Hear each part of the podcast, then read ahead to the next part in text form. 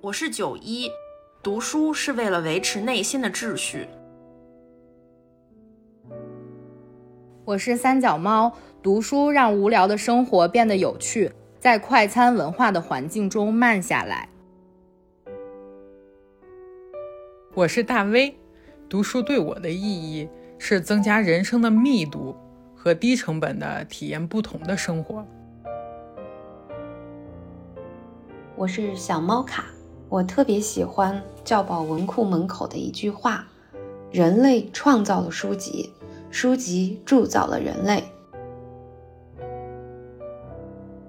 我是企鹅君，读书可以促进亲子关系，亲子共读是一种很好的陪伴孩子成长的方式。我是小秋，读书对于我而言。就像驼背的人挺起了胸膛，不仅感觉呼吸更顺畅，人也自信了起来。我是素心，在我看来，读书让你对世间万物有悲悯之心，既能让你看见他人眼中的世界，也能让你内省，从而更加清晰地认识自己。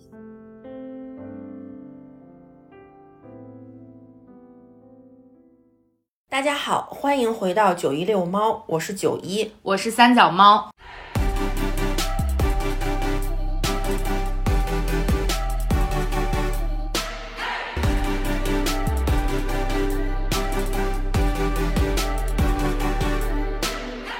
今天是四月二十三日，世界读书日。九一遛猫也有一个非常重要的分支栏目，就是九一读书会。我们就想借着世界读书日这个嗯特别的日子吧，跟大家一起回顾一下我们九一读书会这么多期以来，我们可能加起来做了有十期了吧，十一十一期节目，对，十一期节目了。我们都读过哪些书，以及借这些再跟大家聊一聊读书对于我们来说有什么意义。嗯，其实刚刚在片头的时候，就是我们。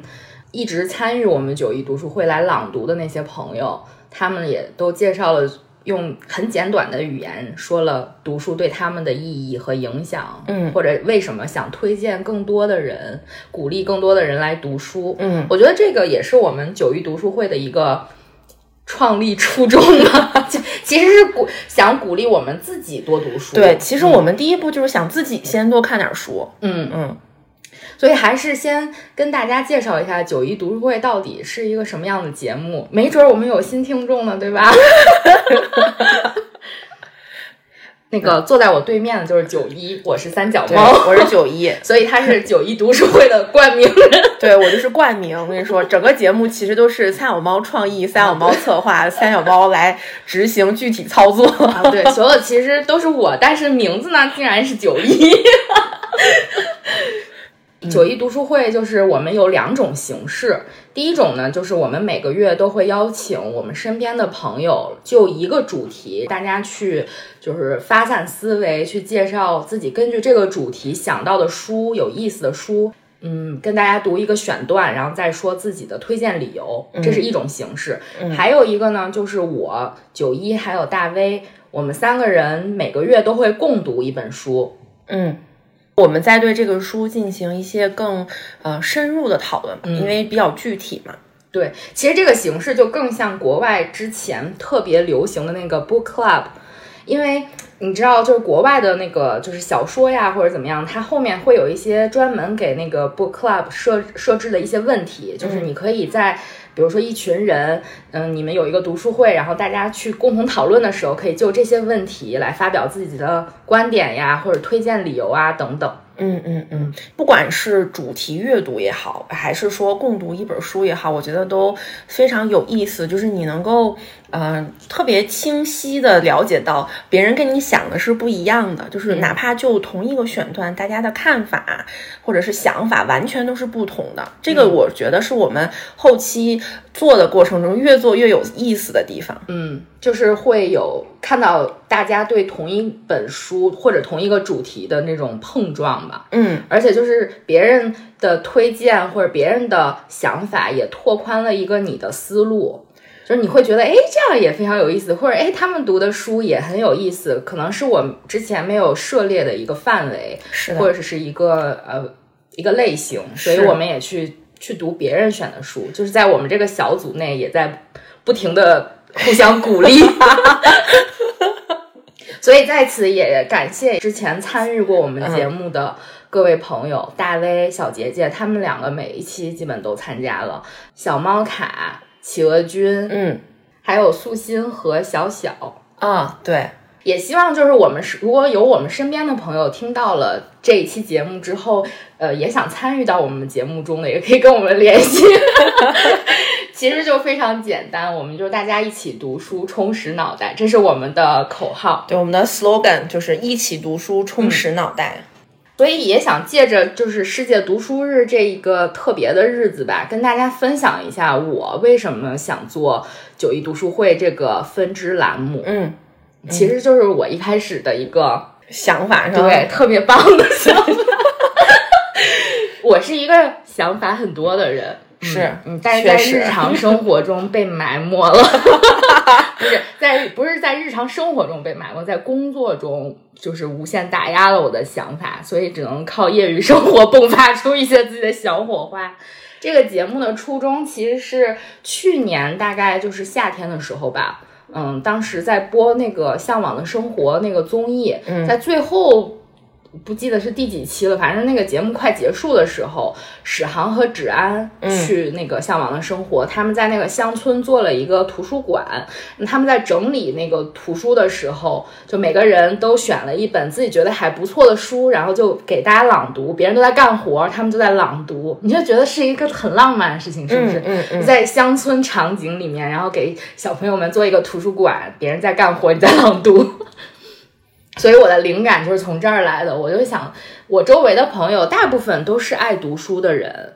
嗯，大家平时读的类型虽然不同，但是，嗯，缺我觉得是缺乏一个平台去发表自己的观点。嗯，就我觉得我缺乏一个平台去交流吧，也是。对，嗯就是你也不知道他们具体看的书是什么样子的，所以就是经过那个节目的启发，我觉得，哎，读书会也是一个很不错的节目形式，嗯，所以这个我们节目就是从这儿来的。还有就是，其实也是借鉴了一些国外的那种读书会嘛，book club，因为他们比如说每周都有固定的时间过来讨论同一本书这种，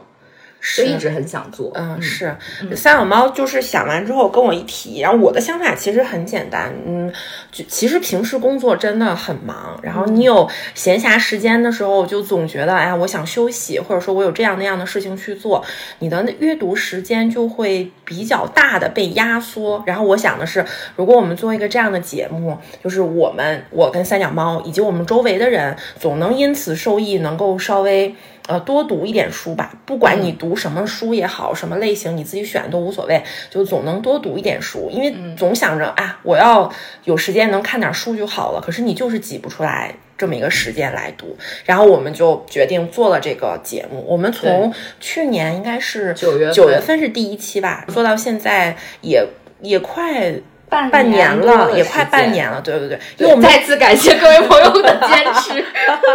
因为我们主题阅读，就是我们每个月不都有一个主题阅读嘛，也已经做过六期了。嗯就还就是挺还真的挺挺棒的，也是从大家推荐的书里面能获得很多启发。嗯嗯，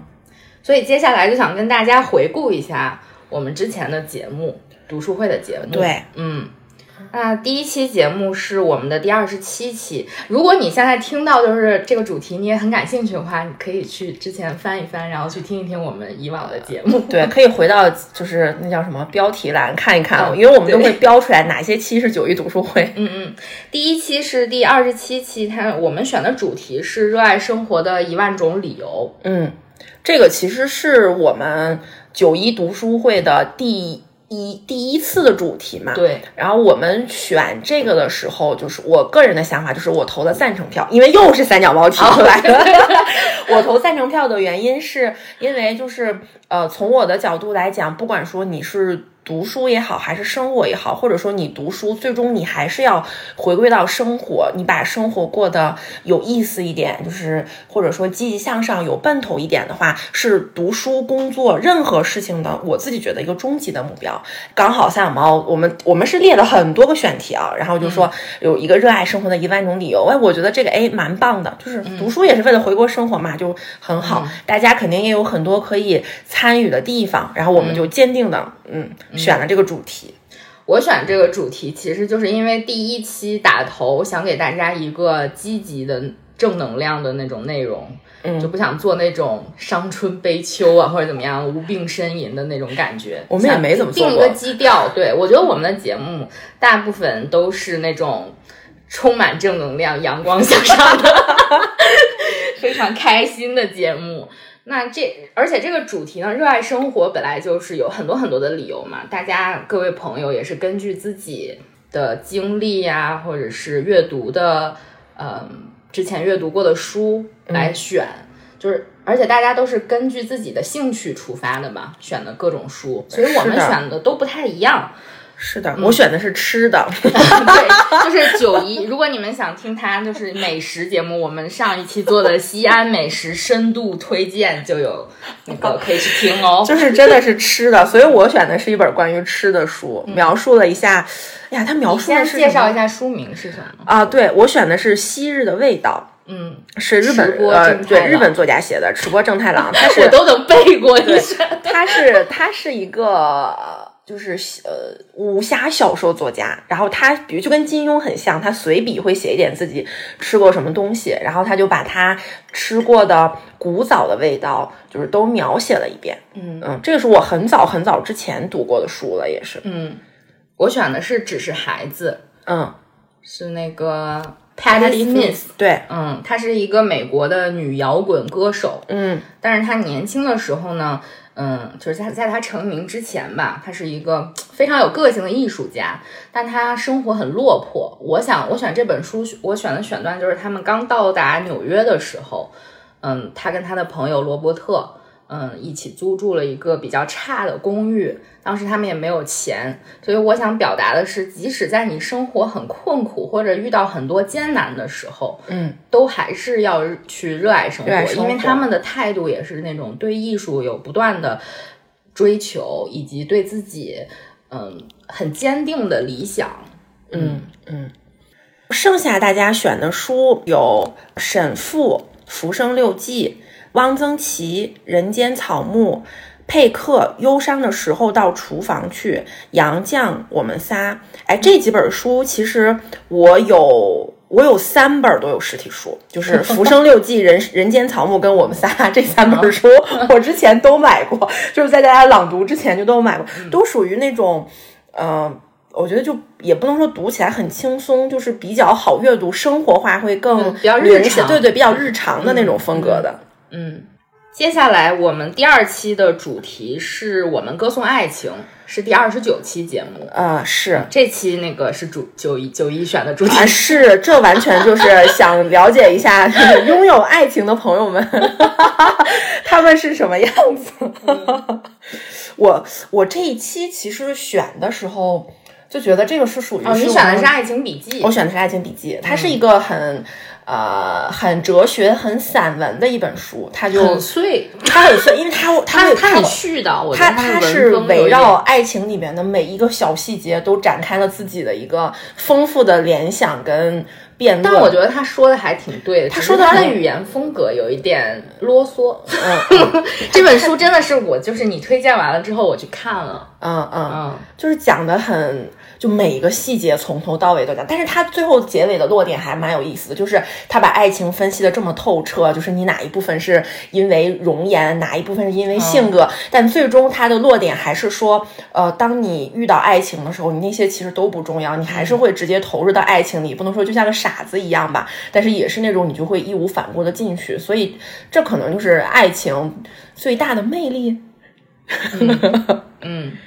我选的这一期的时候，我当时想的就是一定要就是反常人之道。我选的书，大家估计都想不到，我我竟然挑的是《哈利波特》。但是《哈利波特》其实就是因为它是伴随我们成长的一本书嘛，《哈利波特》这本书在我们读书会出现过很多很多次。之后我还跟那个小猫卡，我们有一期专门对《哈利波特》女性角色的一个讨论，等等等等啊。就是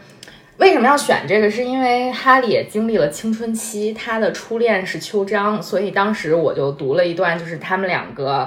嗯、就是刚开始谈恋爱的那个场景吧。嗯嗯，还挺有意思的。但是我我想表达的是，初恋不是最好的。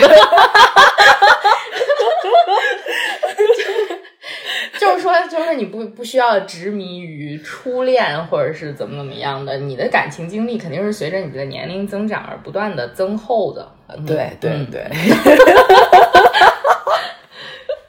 但是初恋非常青涩，就是他们两个的那个描写非常的纯纯粹，就是可能初恋都会比较纯粹，嗯，就是而且有一点点小，就是小儿科的那种感觉，就是因为这个嫉妒啦什么什么的，嗯。但是《哈利波特》的主题不是爱情，就是只只是中间非常非常小，就是《哈利波特》宇宙里面非常非常小的一丢丢，嗯，所以被我就是反常人之道 拎出来去介绍了，嗯。其他大家选择的书呢，有程璧的《林徽因传》这个讲的是林徽因的爱情故事吧，她一生的。林徽因这个很经典，对对对，我们从小就听她是林徽因和她的两个男人，然后 接下来是艾米的《竹马青梅》，这个其实有一点那种初恋的，呃，嗯就小朋两小无但它猜的那种但它故事。是他后面还有长大之后的事情，嗯嗯，还有就是但我没看过这个书我也我也没有看过。然后还有就是 萨利鲁尼的《正常人》，这个就这个比较大家都火知道因为它有翻拍成英剧。应该是爱二零二零年非常火的一部呃英国的电视剧，嗯嗯，就是受众还蛮广。这个书是我买了呃实体书的。嗯，我也一直很想看，嗯嗯，另外还有就是德拉安南的《怦然心动》哦，哦这个这个也是。啊，这个也是也有影视，初恋的那种感觉。对我们现在回顾怎么选的都是初恋，这种很青涩。但是我们表达的观点不一样。他也是一个这这本是小姐。姐选的，她想说的就是，嗯。大家都不要失去那种对这种彩虹般爱恋的一个信心啊！对，即便你三十多岁了，但是也不要失去追求初恋般美好恋爱的信心。嗯，可能初看我总结多好，你知道为什么我都能总结出来？因为所有的我都是都是我剪的，我一遍一遍剪，一遍一遍剪，把你们说话我都背过。现在看起来，大家选的真的就是两两种，一种是爱情的纠葛，一种是初恋的美好，然后衍生出来的各种各样的角度。没了吗？就这几本儿？就这几本，这六本，这六本呢，嗯，哦，这一期其实挺有意思的，可以去听一下。是不是现在就想自己去听一下？嗯，接下来是第三十二期，我们的第三期九一读书会的主题是“艺术也属于普通人”。这句话是完完全全我自己想的，嗯这个表达了我的一种观点，就是艺术并不是那么高高在上的，它也属于我们普通人。嗯它并不是那种触不可及的，只有所谓的艺术家才能拥有的东西，是我们都可以去呃欣赏、去赞赏的一种美好的事物。嗯。嗯。嗯。而且这一期非常有意思的是，就是大家选择的是不同各个领域不同方面的 对艺术，就是每个人都不太一样，但每个人都根据自己热爱的那一项或者一两项艺术出发去选择的。嗯、呃，我选的是《暗恋桃花源》和世界美术名作二十奖，嗯就相当于是三脚猫选了话剧，然后跟美术。和对对，然后李泽厚的其实也是偏向于绘画的这但他建，但那个是小猫卡讲的，他讲的是那个建筑，哦，建筑方面，嗯李泽厚美的历程。樊锦诗，我心归处是敦煌，就是又回到了又回到了石美妙的石窟艺术。呃，还有大 V 选的来这样学摄影，因为大 V 是一个很爱好摄影摄影爱好者，他就嗯基本上每天都会拍一张，就是三百六十五天摄影打卡的那种。而且他很，我觉得我跟大威就是我们都很喜欢去拍照吧，咱们先不说摄影吧，嗯但是呢，就是我们两个特别不同的是，他很去注重理论上面的这些，嗯他可能会去查阅一些，比如说理论如何拍好这张照片的那种书，我就很随意，就是那种。就我们俩派别不一样。我最终选的是布雷特·安德森，就是山羊皮乐队的主唱，他的第二本传记就是《拉下百叶窗的午后》，相当于是一个知名乐队的发家心路历程，在关于音乐创作啊，然后明星跟粉丝的关系啊，他各个方面，他讲了很多很多东西。这一期我觉得算是我们，嗯，我不喜欢这个形容啊，但是可以这样讲，是最有文化的一期。就我我真的不是很喜欢这个形容，但是就只能这样说，它涉及了就是非常多的方面，对，而且知识最广的一期。啊，对对对，它不是那种单纯的你想分享一下你自己的感受，或者说你的一些看法，你是从里面能够了解到不同的呃艺术领域，或者说不同生活领域的时候，你有哪些基础知识可以了解？就是大家选的都是自己喜欢的那个范畴嘛。这一期其实我非常推荐大家去听一下，就艺术也属于普通人。对我来说，艺术更多的是一种。呃，感受就是我可能欣赏这样的词都不会用，就是你能感受到很多，不管好的坏的，你喜欢还是讨厌，它带给你的情绪价值，就不管任何艺术我形式都是很知道吗？大的。就是嗯大家选的都是那种不同感官上，你可能选的是那种。就是我选的是感受以及它的歌是怎么来的听。觉上面，对对或者是你的就是真实的内心感受。嗯嗯但是可能我更喜欢的是那种视觉上的，嗯，就是我选的是就大家看的都是不一样的方面，对，我选的就是因为我我这些年的工作跟呃就是设计老师对接比较多嘛，然后我就发现 我有一个特别深刻的感受，就是你有一个情绪，你想要表达的时候，你有很多种表达方式，就比如说雕塑、绘画、音乐、电影等等等等，但是你归根结底，你想表达的那个情绪，很多时候是相通的。所以你就可以借由着你的这种情绪，去发散出很多种不同形式的表达，是一个很有 很有意思的事情。嗯，接下来是就是当时是冬天，十二月份的时候，已经到了的一冬天天一期节目，嗯、第三十七期，我选的主题是扫起落叶好过冬。其实这期主题，我觉得当时就是也跟大家讲的嘛，就是重点在这个“好”这个字上。无论你去推荐什么样的选段、什么样的书，你去朗读什么样的情绪或者怎么样的，我想让大家给所有听众的一个感觉，就是无论冬天多么寒冷，嗯，当然这是有比喻意的，你也要好好度过这个冬天，无论是怎么艰难啊，或者怎么样的，比如说经济的寒冬，就是挺过去。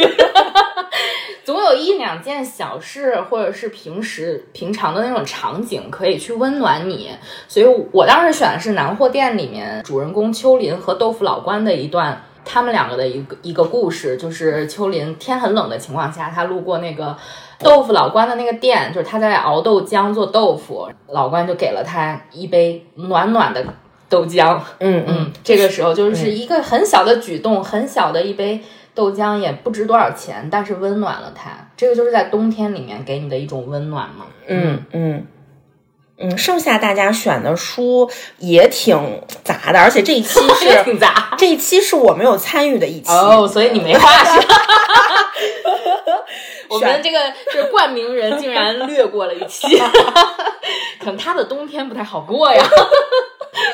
大家选的书呢，有林海音《城南旧事》这本书，我也有，哦很早之前买的。它总体而言是一个也是很好很有读童趣的对，而且有很多插画的一本、一本因为。小小朋友就是那个叫什么小学必读课本吧，可能不是必读课外读物之类的那种啊。因为企鹅君读了嘛，他读了那个骆驼队的那个故事。嗯，接下来呢是李娟的《冬牧场》。嗯，这个是讲就是冬天的新疆，嗯，有有什么样，就是那种边疆我们都没有经历过的那种，很有意思。他们吃什么？比如烤包子啊这种美食系的，因为小杰杰也很喜欢美，这是小杰杰推荐的。小杰杰也是一个吃货，所以 他跟九一在这方面非常的相同。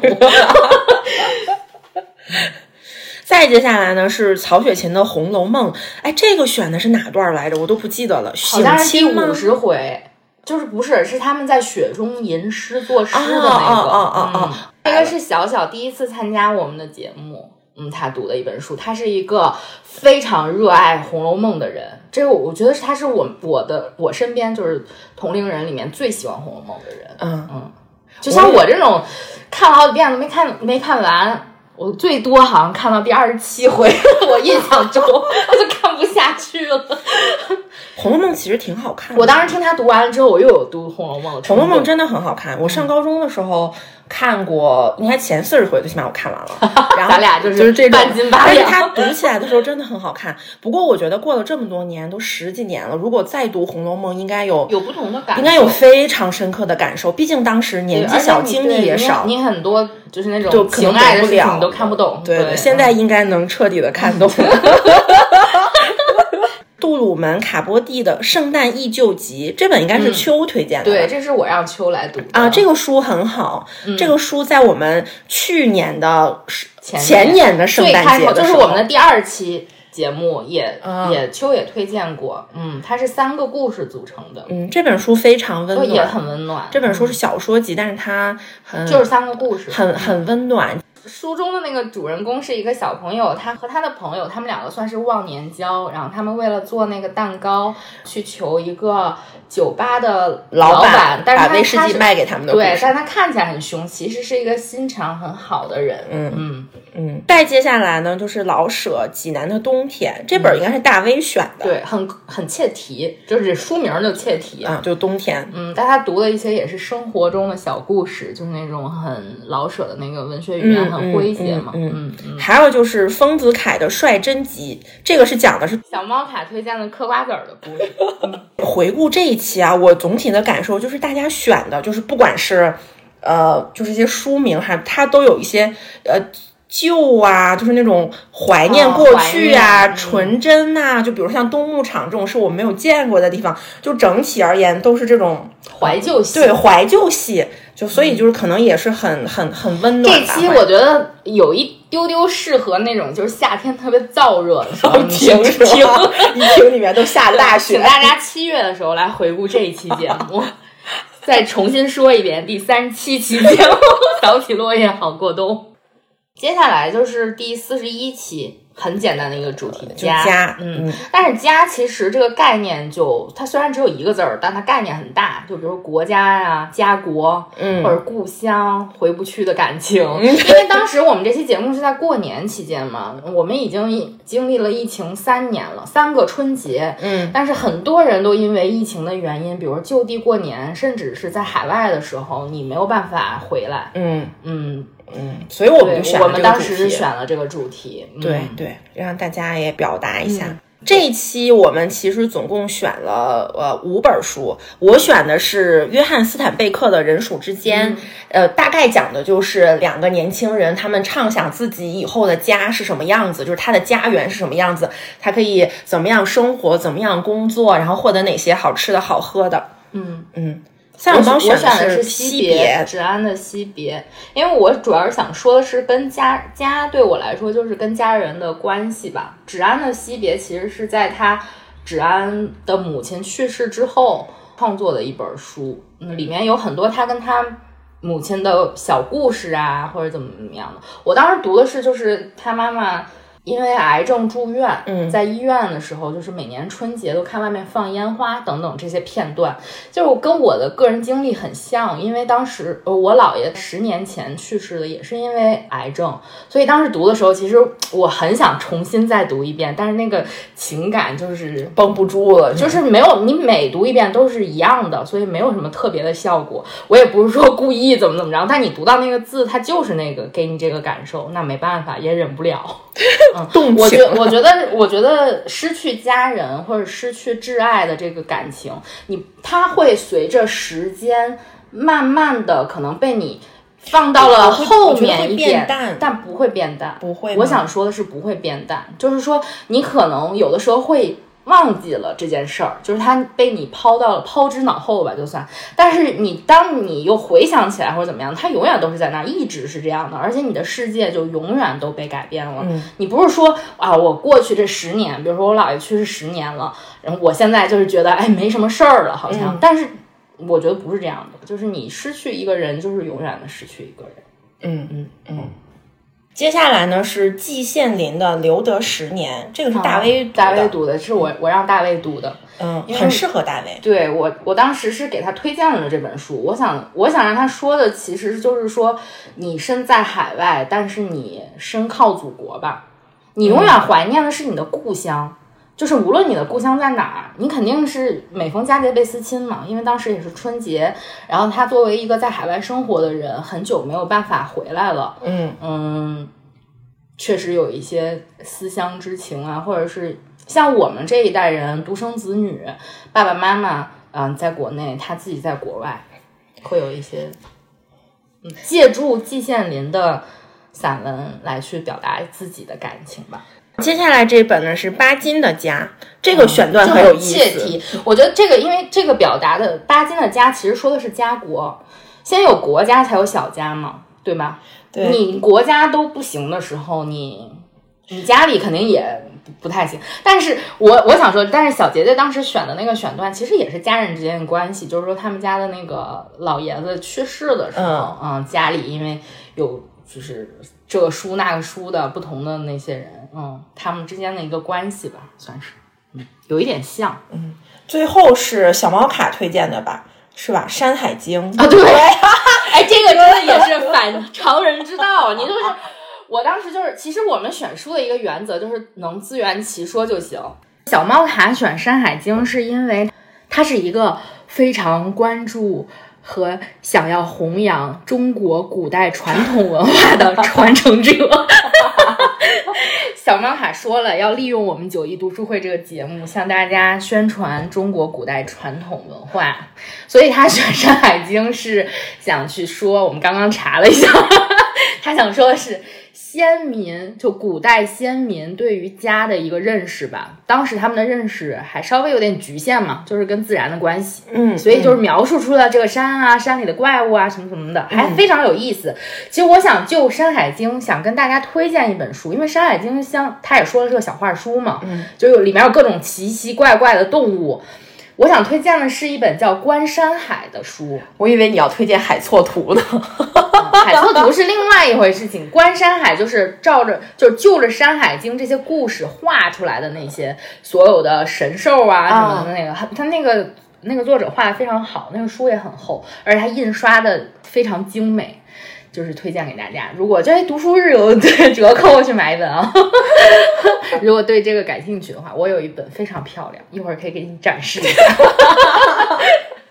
最后一期其实就是我们最近的一期嘛，就是第五十期节目，呃，主题是云旅游目的地清单。嗯，因为我觉得后面我们还有个副标题，此刻需要远方，因为现在哪儿都去不了，就只能云旅游，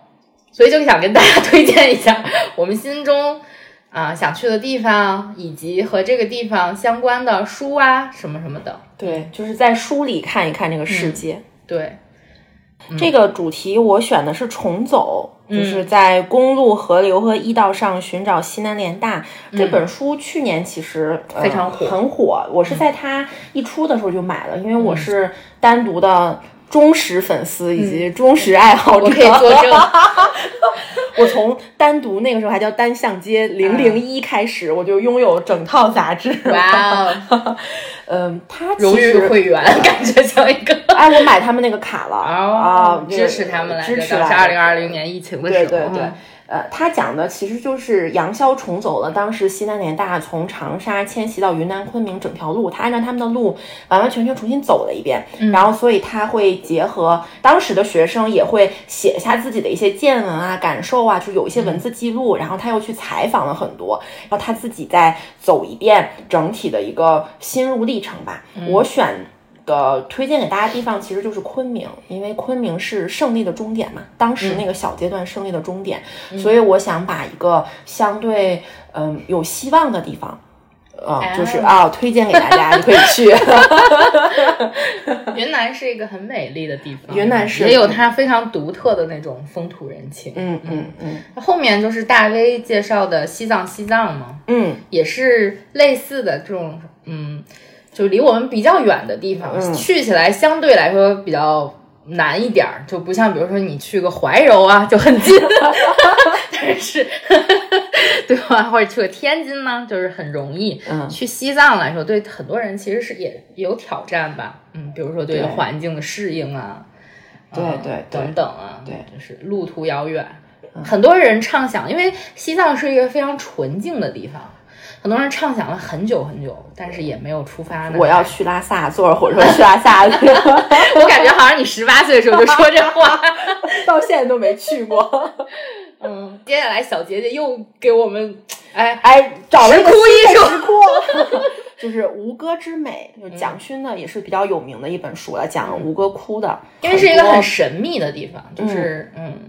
我当时在一七一八还是一九年，我不记得了，还还很想去东南亚去看看啊，什么柬埔寨，但是因为蚊虫劝退了我。接下来就是我推荐的《永恒的时光之旅》，因为我一直非常畅想去阿拉斯加，因为它也是一个很纯净的地方嘛，就是有很多山脉、雪，嗯，对极光，极光，嗯，狗拉雪橇，这是路，是一个很很，我觉得是可以让你很放空的一个地儿，因为你四周肯定很安静。嗯嗯，星野道夫他是一个就是自然环境摄影者吧，生态摄影家，他是一个，嗯，他有一些很奇幻的经历，他在阿拉斯加生活了很长时间，他特别向往就是这种大自然的美，嗯，他描述的也很好，而且这本书呢，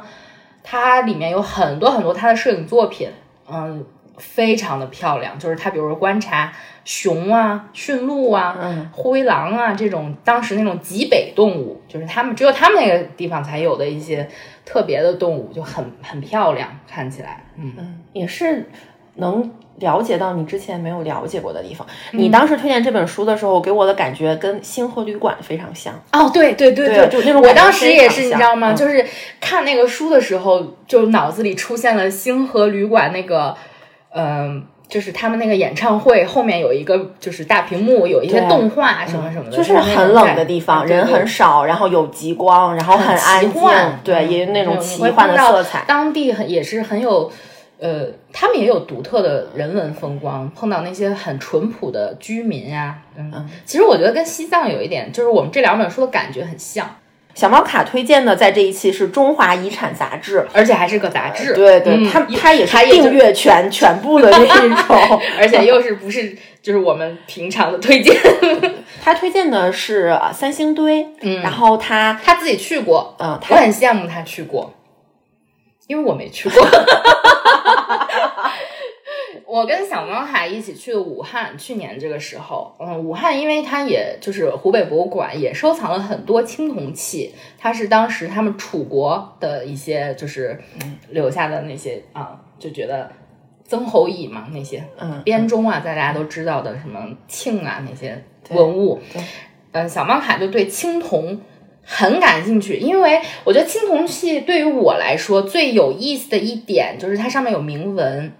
然后你又不知道它那啥意思，读半天也读不懂，或者它这些东西的形制呢，跟你日常见到的东西又不一样。就我印象最深的就是那个豆，那个就那个容器，它叫豆，但它的那个用途是腌菜，就咱们现在一咸般菜是吗？咱们现在都用烟缸嘛，可能就是，但它那个是一个，就是它长得像一个就是这种圆圆的，挺可爱的，而且就是青铜器拍出来都可以做表情包嘛，就是对于我这种俗人来说，我觉得就是表情包。嗯，其实，在不同的博物馆，像河北博物馆有那个古中山国的一些青铜器，就是也很有意思。就是大家都呃最近就是文博非常的兴盛嘛，嗯，大家可以去不同的地方看嗯这些不同的、呃收藏，不同地方收藏的文物。那四川的这个呢，就是因为它三星堆出土了一些青铜面具，那个是我们。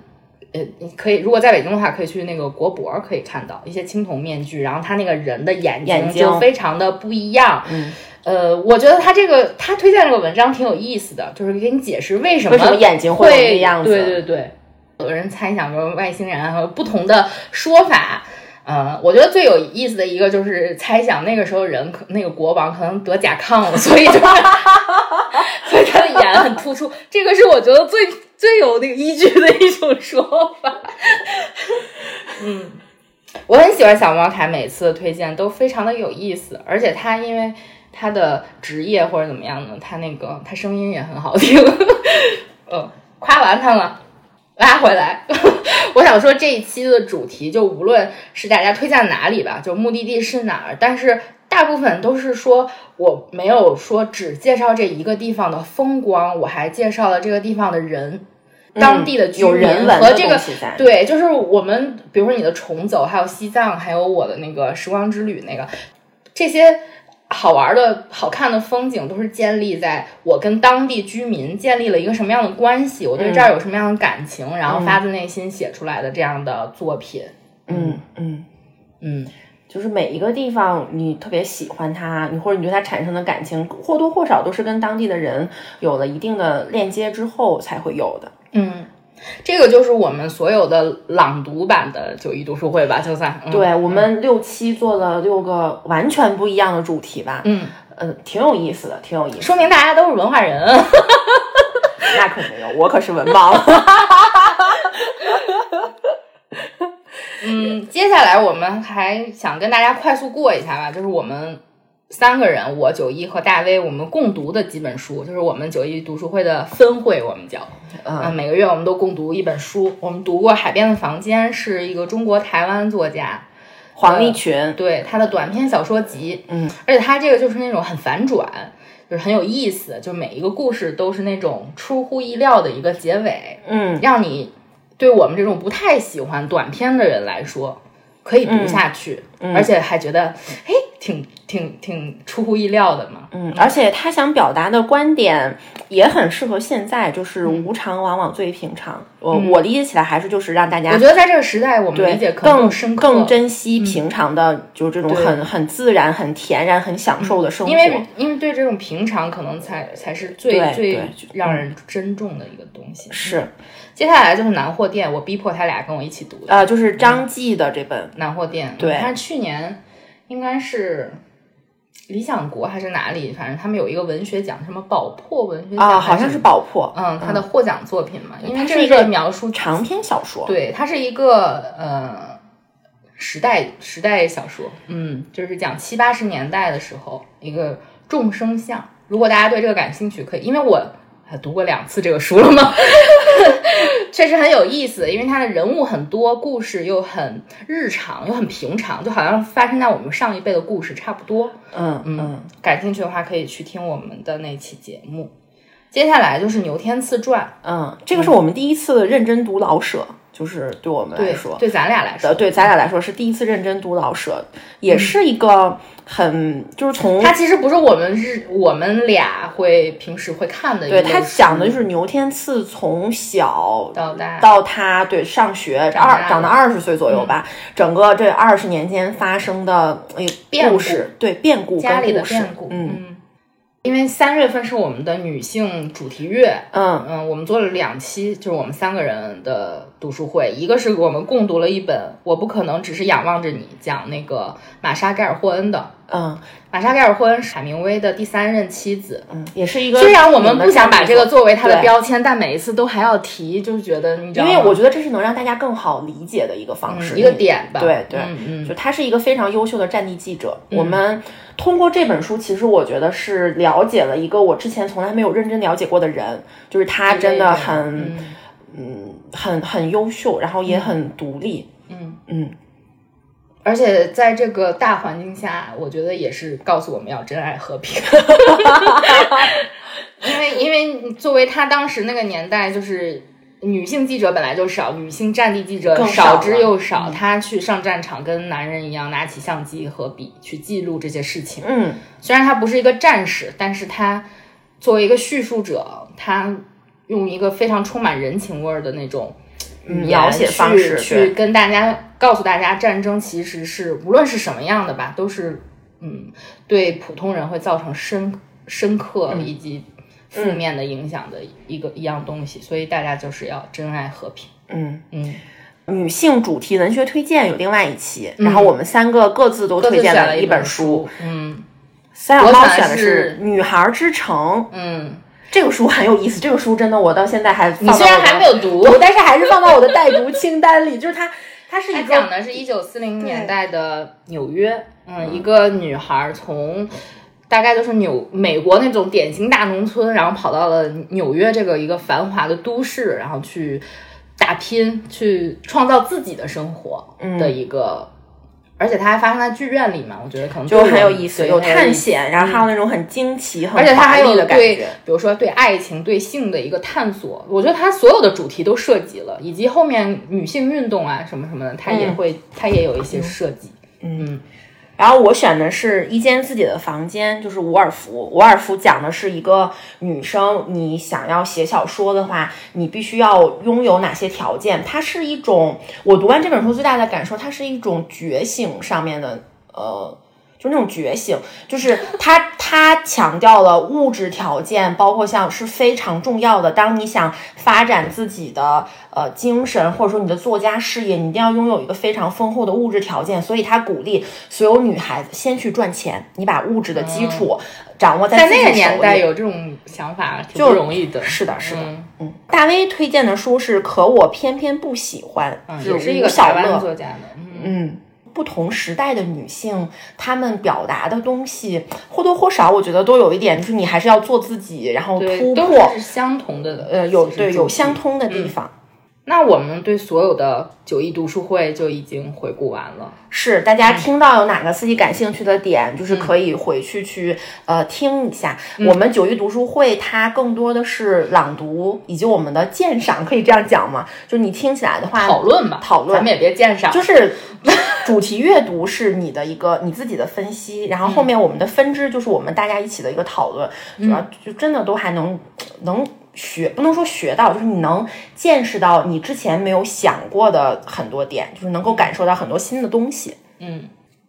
接下来我就想跟九一夸一夸对对方选的书，就我们每个人都选了对方，就我认为对方推荐非常成功的一本书。嗯我选的是就是《人鼠之间》，就家的那一期，家是第、呃四十一期节目。我们主题是家，然后九一选了《人鼠之间》，是约翰斯坦贝克写的。就是刚刚他也讲了，就是这个是一个当时年轻人嘛，他们对未来家园的一个畅想，但他们现实是很落魄，就是啥都没有。嗯但是仍然没有对未来的那种家园，自己能建筑一个什么样的小家，有一个什么样的期待，比如养兔子啊，就印象深刻。就养兔子，对，就是有自己的一个什么客厅啊，什么什么的，就是那种，对吧？希望自己的劳动都能有收获吧，因为他们那个时候是那个扛棉花的工人，就工作很辛苦，时间很长，但是工资也很少，嗯，所以他们就希望我的劳动能够获得更多一点的报酬。我是给我自己来工作，给我自觉得他们很简单、很淳朴的愿望。嗯，但但你不是说它是个悲剧吗啊？非常非常悲，我还挺想去看这个话剧的，应该是也是鼓楼西的话剧。嗯，非常悲。嗯，还挺想看。在你的介绍完之后，我觉得他们的场景就是应该做的很好，就是他们那个舞台应该做的很好。呃，我选的是选的我的选的对选的三脚猫，我推荐的就他推荐的书里面，我觉得推荐最好的是《暗恋桃花源》，是在艺术也属于普通人那一嗯期，第三十二期，三十二期。但是我并没有觉得这个有特我选它的原因是因为，嗯，就从我的角度来出发的话，因为你喜欢话剧是吧？呃，不不，喜欢话剧是次要的，就是它是一个更能够、更容易被人感受到的一种艺术表现形式，就是话剧跟绘画比起来。就可能你需要出钱去买剧票，但它本质上它还是一个表面上或者它是一个表演，你能够更容易的去走进这个场子，就跟看电影其实是一样的，你能够更容易的接近它。而且《暗恋桃花源》它表达的情感，你从表面上看是呃一个悲剧跟一个喜剧相对嘻嘻哈哈穿插在一起的，但它后面有很多对于命运呀或者什么的探讨。你在你看完之后，你自己在深入思考的时候，能够有很很多的，就是往后可以延伸的东西，它是一个可以回味的一个部分，嗯所以我就选了《暗恋桃花源》这个。对，哎 对于《暗恋桃花源》，其实咱俩还讨论过一次，应该是第五期节目。如 果想去听的话，可以看第五期，是我们的一个观剧体验吧。嗯，嗯是，而且我们在我们的就是九一六猫这个节目里面也有很多讨论过很多话剧，就比如说《恋爱的犀牛》呀，以及我们有一次就是好像第四十期吧，就是因为我看了一溜儿话剧，就各种。说给自己搞了个戏剧节什么的啊，对，拉回来。我我当时选《暗恋桃花源》是因为，嗯，这个话剧其实是我的中文话剧启蒙。在之前，我可能看的更多的是，比如百老汇，就歌剧、音乐剧这个系列的。看话剧其实看的相对来说比较少，而且我看《暗恋》的时候还没有现在那么火，就是当时还没有《向往的生活》这些节目。嗯，也没有那么多人去抢票，相对来说比较容易，而且我还二刷了这个剧，就是因为一呃不不从他们表演的，就是给我的这个戏给我的感觉就是很能深入人心。嗯嗯嗯，而且我推荐这个的理由，因为这个书呃《暗恋桃花源》这个剧本嘛，我推荐的是它是在那个赖声川剧作集里面，它有一一系列的册子，就是《如梦之梦》啊、《水中之书》啊什么的都有，那个就是。他做的还挺好看，那书籍拼成了一个赖赖声川的脸影是吧？嗯，我我我最想表达的事情是，艺术并不是说有多么高的门槛儿，就是比如说我们平常我们普通人来说，呃，可能做不了演员，也做不了编剧，也做不了导演，但是我们永远都可以成为观众，只要你愿意去买那一张票，你去支持他们的事业，或者是支持自己的一个喜欢的一个表演类型吧，算是，嗯。嗯，就还蛮蛮不错的。那我们接下来还想跟大家分享一下，我们读了，就是所有人读了这么多书，推荐了这么多书，我们最想看哪一本儿？你最想看什么？我选的是呃东牧场，嗯，我也选了这本。对，东牧场那个看起来感觉就很，听起来这个封面很梦幻，我已经买了这个纸书，嗯它是嗯那种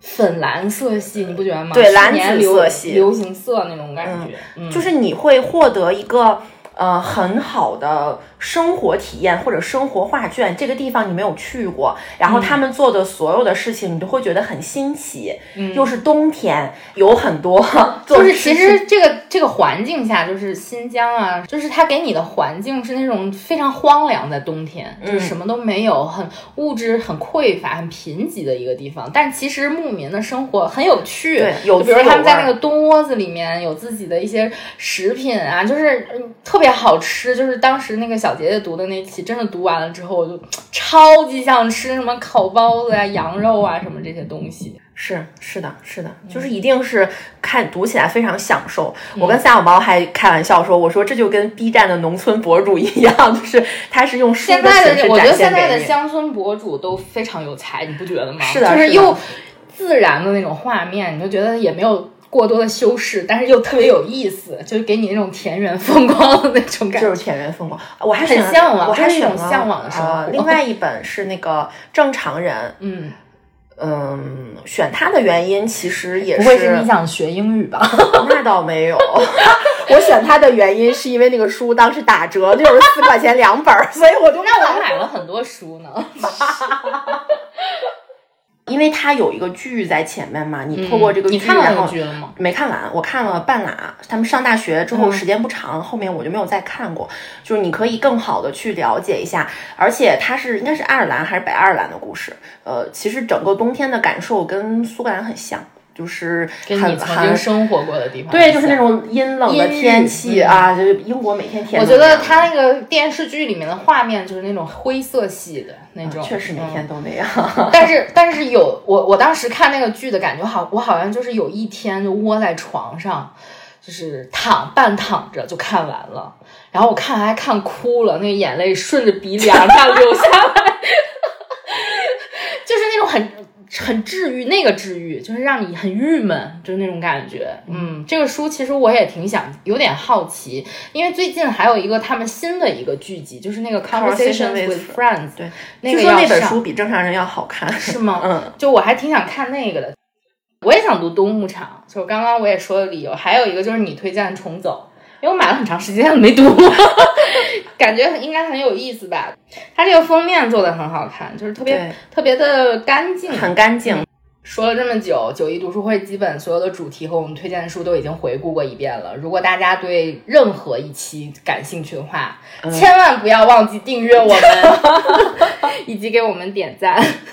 而且其实世界读书日它只是一天嘛，嗯但是读书是可以融入到你生活里面的每一天的，大家也不用有压力，你想看的时候就现在都很方便，你随便打开，就只要开始就永远都是好的。因为我有的时候会给自己设定一点点心理门槛，就觉得，哎呀，我是不是看虚构文学看的太多了？我需要读一些啊、比如说对工作有帮助或者对生活有帮助的书。但后来我觉得这些事情就都没有必要，就只要我在读这个事情就很重就是要了。嗯人活着开心最重要啦。嗯，哪本书让你觉得开心，你就读哪本。就是给你造成压力，或者你觉得哎没必要，干嘛浪费时间呢？就不要继续读。我觉得放弃读一本书也是